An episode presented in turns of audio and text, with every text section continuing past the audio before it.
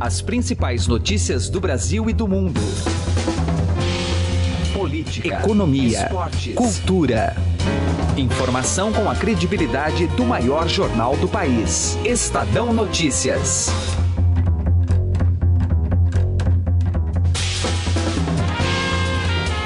Olá, seja muito bem-vindo ao Estadão Notícias desta quinta-feira, 4 de maio de 2017. Eu sou Emanuel Bonfim e chego com mais uma edição do nosso programa que você pode baixar tanto no seu iTunes ou também no Android. E agora temos mais uma novidade para a gente se interagir. Você pode mandar o seu comentário ou sugestão em nosso e-mail, que por sinal é bem fácil de assimilar podcast@estadão.com, tá certo? Novamente, podcast@estadão.com. Participe e mande seu recado. O programa de hoje, como não poderia ser diferente, avalia a aprovação do texto principal da reforma da Previdência na Comissão Especial da Câmara dos Deputados. Passou por 23 votos favoráveis e 14 contrários. No momento do resultado, a oposição aproveitou para provocar o governo e sua base. Pagou com traição. Está encerrada. Está encerrada. Está encerrada a votação. A quem sempre lhe deu a mão, você pagou Está encerrada. Está encerrada a votação. A quem sempre lhe deu a mão. Avisa lá. Traidor, pode esperar, a sua hora vai chegar. Ô traidor, pode esperar, a sua hora Traidor é vai os chegar. petistas Ô, que quebraram o traidor, Brasil. traidor, Traidores a quem quebraram o Brasil. Traidor a quem Ô, deixou 14 traidor. milhões de desempregados. A sessão foi extenuante, levou mais de oito horas, com direito a bate-boca entre o presidente da comissão, Carlos Marum, e o deputado Major Olímpio, partidário das regras que pudessem beneficiar os agentes penitenciários. Senhor, sente e permitimos a reunião. Sente e vamos continuar a reunião. A palavra é do relator. Não vou abrir.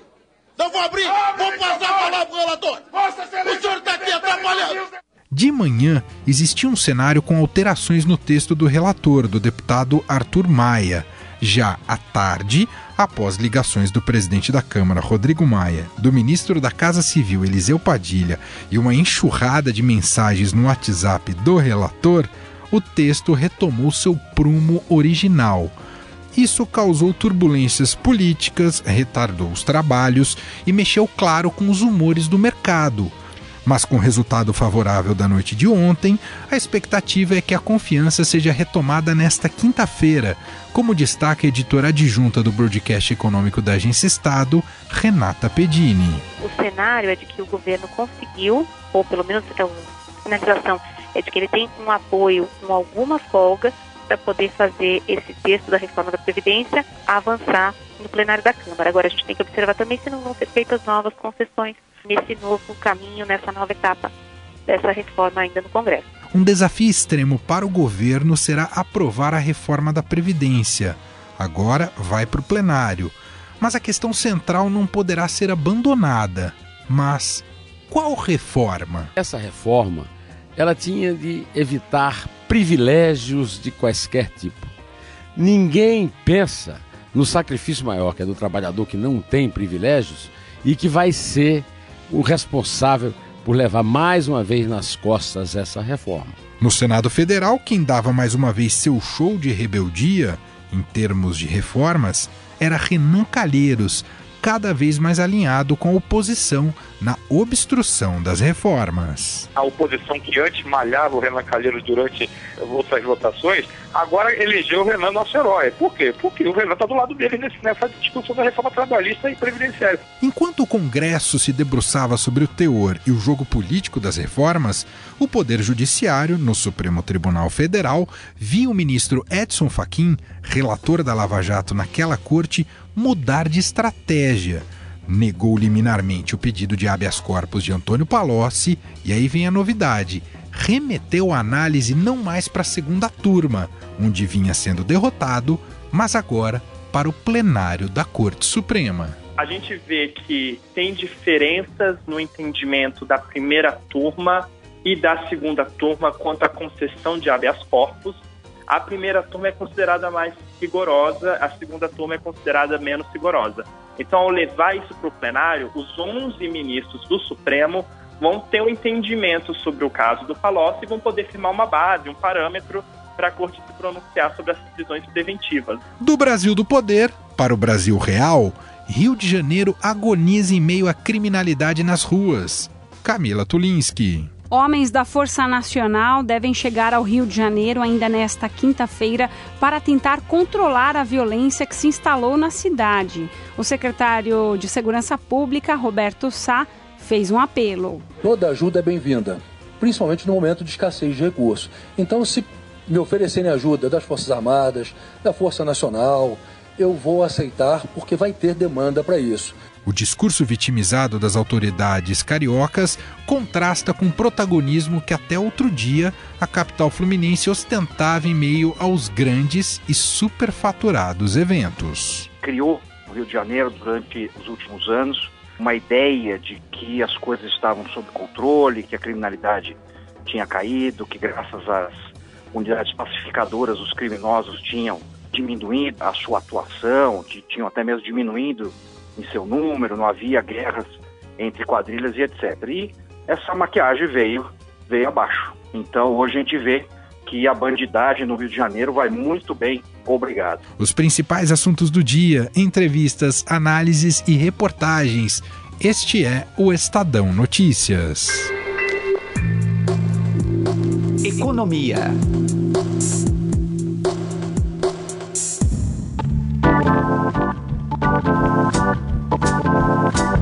Após um dia, claro, longo de uma sessão extenuante da Comissão Especial da Reforma da Previdência na Câmara dos Deputados, o texto foi aprovado e aprovado por 23 votos a favor e 14 contra.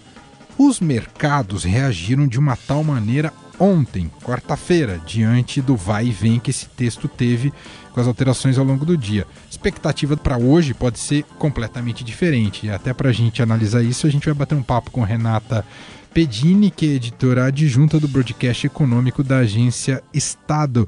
Tudo bem com você, Renata? Tudo jóia. Bom, Renata, primeiro vamos recapitular, vamos por partes, né? O antes e depois da votação de ontem. O antes da votação de ontem criou uma instabilidade total para o mercado. Foi isso, Renata? Exatamente. O dia terminou pior do que a véspera, refletindo uma piora na percepção dos investidores. A terça-feira foi de otimismo com a aprovação da reforma da Previdência na Comissão Especial da Câmara. Então, o mercado é, terminou naquele dia é, com os investidores mostrando bastante confiança, tanto na comissão quanto é, na aprovação do texto no plenário mais adiante. Só que nesta quarta-feira, essa comissão, como você mencionou, se arrastou, teve intenso debate, vai e vem na colocação de pontos do parecer e, por fim, um atraso grande na votação. Tudo isso gerou preocupação. A aposta do mercado, então, é, na aprovação diminuiu, até porque é, o mercado também tem muitas dúvidas sobre o que é que vai sobrar dessa negociação, se vai ser mesmo uma reforma firme ou não, com tantas flexibilizações já sendo feitas. E assim, esse sentimento acabou contaminando os negócios. Na quarta-feira, o real perdeu força, o dólar subiu e a bolsa fechou em baixa. É um tradicional movimento de busca por segurança. Podemos esperar dessa maneira para hoje, Renata Pedini, um, um, caminho inverso, visto que passou ontem na, na comissão especial e talvez tenha passado até com uma folga que deixe o mercado ainda mais tranquilizado? Como é que você analisa? Podemos sim. O mercado estava trabalhando bastante atento a esse placar da votação, porque ele é um indicativo do que é que um governo pode conseguir em termos de apoio no plenário, que é onde de fato vai ser definida a questão, né? Tudo isso, uh, vamos lembrar também que é monitorado atentamente porque o que está em jogo é a economia que o governo vai fazer com essa reforma é, em termos de gastos previdenciários, uh, o que, que, isso vai representar para equilíbrio de, equilíbrio de contas públicas e também de que forma isso ajudará na recuperação econômica. Então, só para a gente retomar aqui, voltando para a comissão especial, aprovou na noite de quarta-feira parecer do relator por 23 votos a 14 e esse placar representa mais do que 3 quintos dos membros da comissão. 3 quintos é a mesma proporção é, com a qual o governo e também o mercado vinham trabalhando, dos 503 deputados que é, compõem o plenário da Câmara. São 503 deputados, esses três quintos dariam exatamente 308. Como na comissão passou com mais do que três quintos, é possível que no plenário o governo também consiga um apoio maior do que os 308, ou seja, o cenário é de que o governo conseguiu, ou pelo menos é, a finalização é de que ele tem um apoio com alguma folga para poder fazer esse texto da reforma da Previdência avançar no plenário da Câmara. Agora, a gente tem que observar também se não vão ser feitas novas concessões nesse novo caminho, nessa nova etapa dessa reforma ainda no Congresso. Renata Pedini, editora adjunta do Broadcast Econômico da Agência Estado, fazendo essa análise importante para a gente, já com esse parâmetro da votação na comissão especial ontem da reforma da Previdência. Renata, muito obrigado aqui pela análise. Um abraço para você, Renata. Um abraço, até mais. Direto ao assunto, com José Neumann e Pinto.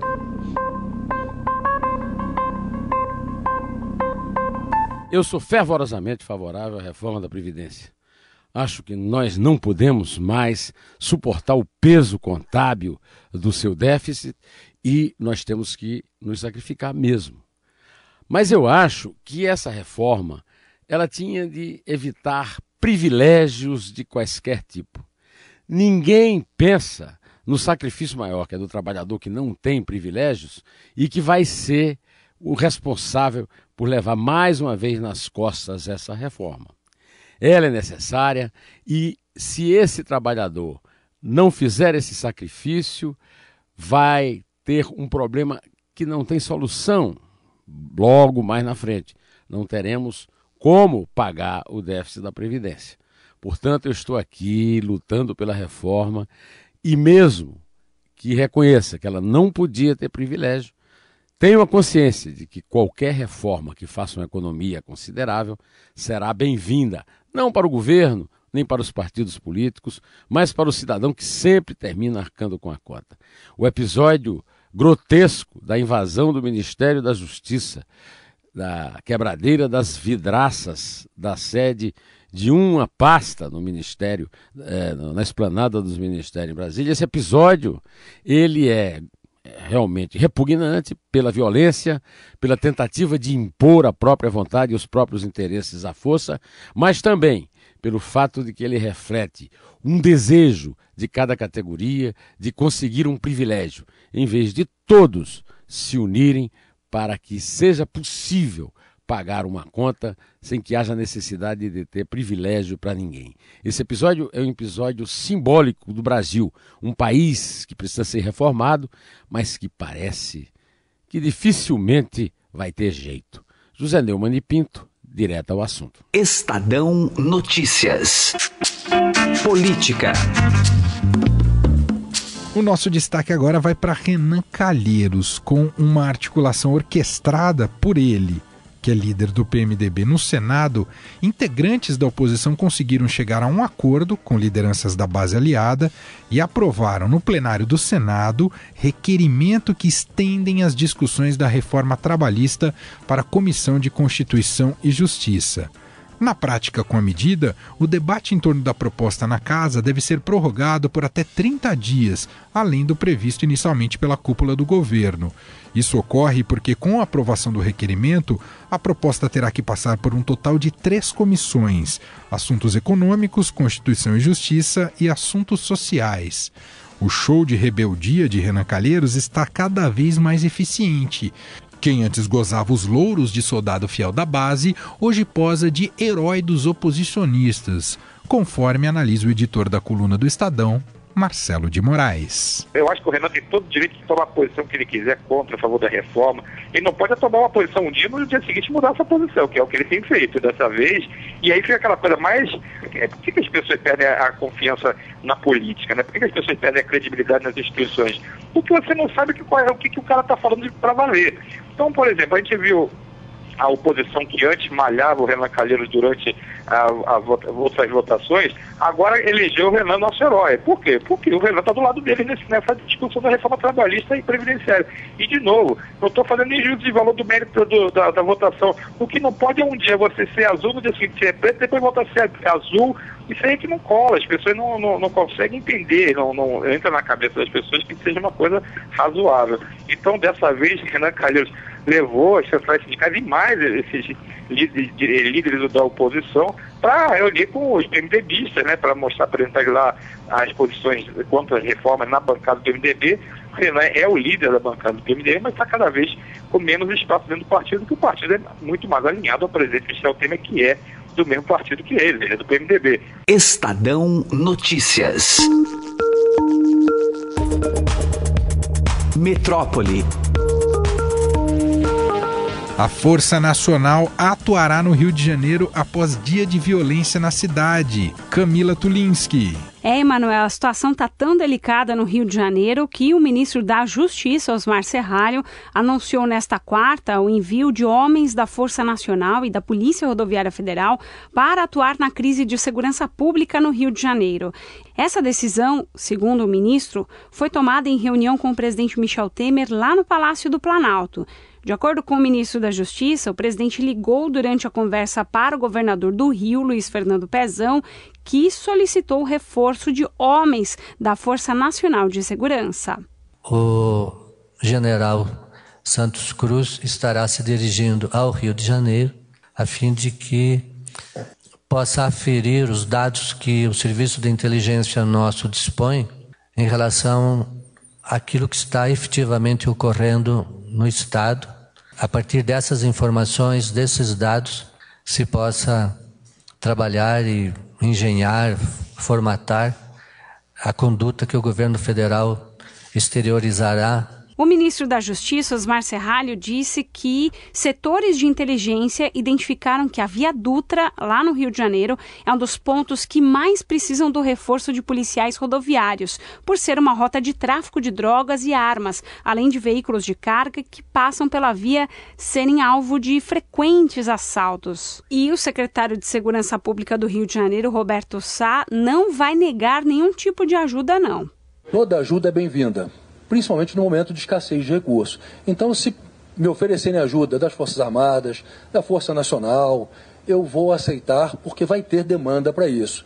A minha humilde visão de pouco tempo trabalhando com isso e estudando 24 horas é que o buraco é mais embaixo. Precisamos de soluções permanentes, estruturais ou estruturantes, e não paliativo. O governo afirmou que o reforço na segurança para o Rio não se deve só aos nove ônibus queimados na terça na Avenida Brasil. O ataque aconteceu após uma mega operação da PM para acabar com a guerra entre traficantes na Cidade Alta, comunidade em Cordovil, na zona norte do Rio de Janeiro. Agora no Estadão Notícias a gente analisa essa situação calamitosa que vive o Rio de Janeiro não só na área econômica, mas uma tem relação com a outra na segurança pública. Né? Nosso contato para bater um papo sobre isso é com Benê Barbosa, ele é especialista em segurança pública e presidente do movimento Viva Brasil. Tudo bem, Benê? Obrigado por atender o Estadão. Olá, sou eu que agradeço. Bom, Bineu, Rio de Janeiro, que até pouco tempo, não sei se a gente pode fazer essa análise, tinha uma maquiagem muito bem feita, foi sede de Copa do Mundo, sede de Olimpíada, sempre foi um cartão postal brasileiro, mas agora todo o lado perverso veio à tona novamente. É, como é que a gente pode entender isso? Era só uma maquiagem mesmo, Benê? Você usou uma, uma analogia perfeita, né? Foi uma maquiagem, né? Se criou no Rio de Janeiro durante os últimos anos uma ideia de que as coisas estavam sob controle, que a criminalidade tinha caído, que graças às unidades pacificadoras os criminosos tinham uh, diminuído a, a, sua atuação, tinham até mesmo diminuído em seu número, não havia guerras entre quadrilhas e etc. E essa maquiagem veio veio abaixo, né? Então hoje a gente vê que a bandidagem no Rio de Janeiro vai muito bem obrigado. E Benê, o governo federal prometeu, né, vai enviar mais membros, mais integrantes da Força Nacional à, à, à cidade. Em que medida essa Força Nacional ajuda a cessar um pouco essa criminalidade mais ativa no Rio de Janeiro? Isso é, é, é eficiente no curto prazo? É um paliativo, né? É um paliativo, é algo só para aquele momento, funciona um período muito curto, até porque a própria Força Nacional é, é composta por policiais de outras uh, unidades da federação, de outras instituições e acaba, uh, acaba não sendo uma força que pode ficar permanentemente atuando em algum lugar. E nem deve ser assim, né? Nem deve ser assim. É, o que a gente vê, no final das contas, é que de uma forma geral, embora obviamente em alguns estados isso fique muito mais aparente, o Rio de Janeiro é um desses estados, de uma forma geral, né, as políticas de segurança pública no Brasil, elas são bastante equivocadas e não trazem efeito a longo prazo. O cidadão carioca, onde ele deve se apegar nesse momento, diante de um Estado que não tem, mal tem dinheiro para pagar seus servidores públicos? Qual a garantia que esse cidadão vai ter uh, na sua rotina nos próximos, nas próximas semanas, nos próximos meses? Ele tem algum referencial para acreditar agora, Benê? Uh, acho que ele tem que acreditar na própria fé. Né? Infelizmente é duro falar isso, né? é difícil falar isso mas a situação é, é, é, caótica, né? Obviamente o Estado não consegue, não pode prover segurança pública. Isso não é só uma questão de Rio de Janeiro, né? Nós vemos um país com 60 mil assassinatos todos os anos, com uma criminalidade violenta uh, crescente em praticamente todos, em todo o território. E infelizmente, né, o cidadão acaba ficando aí realmente refém uh, tanto de uma política fracassada de segurança pública, fica refém de maus políticos que fazem essa política fracassada e fica refém dos criminosos, das organizações criminosas, que essas sim se organizam e atuam de uma forma cada vez mais eficiente uh, no território nacional. Benê, a gente já acompanha há muitos anos, isso já virou até objeto de obras artísticas, obras cinematográficas, essa guerra no tráfico dentro do Rio de Janeiro, dentro das comunidades, dentro das favelas. Passa ano, entra ano, isso se agrava, às vezes fica um pouco mais escondido, mas fato é que continua existindo disputa territorial que acaba colocando a população em risco. Existe uma solução para isso, Benê? Por onde começar, Benê? Existe uma solução, existe solução. O, o problema é né, uh, encontrar governantes, encontrar políticos, legisladores que estejam dispostos, uh, muitas vezes, a tomar atitudes antipáticas e até impopulares para resolver esse tipo de uh, situação. Então, a primeira coisa é abandonar isso de uma forma geral no Brasil, que eu chamo de, de tríplice, dos três pés da criminalidade no Brasil. Que o primeiro deles é continuar acreditando que cadeia não resolve.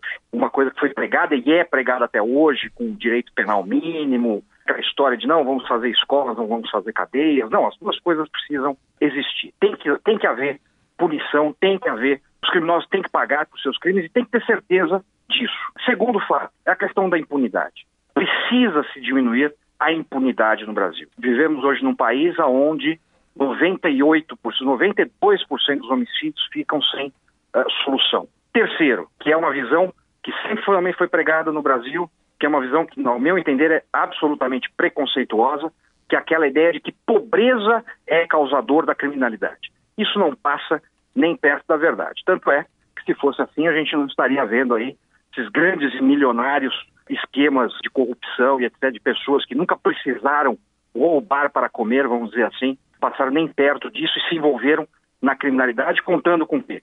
Com a impunidade. E o terceiro ponto, abandonar de vez essa política fracassada de desarmamento e de restrições que se mostrou também ineficiente no Brasil. Né? O Rio de Janeiro é exemplo disso. Só de ontem para hoje, mais de 30 fuzis apreendidos pela polícia. Imagina o que está circulando. Ou seja, as restrições também não funcionaram. Deixam o cidadão mais vulnerável, mais refém ainda, enquanto isso não passa nem perto de desarmar os criminosos. Muito bem, ouvimos aqui no Estadão Benê Barbosa, especialista em segurança pública e presidente do movimento Viva Brasil, analisando a situação do Rio de Janeiro. Benê, muito obrigado pelas informações e análise. Um grande abraço para você, Benê. Eu que agradeço essa oportunidade. Um grande abraço para todos.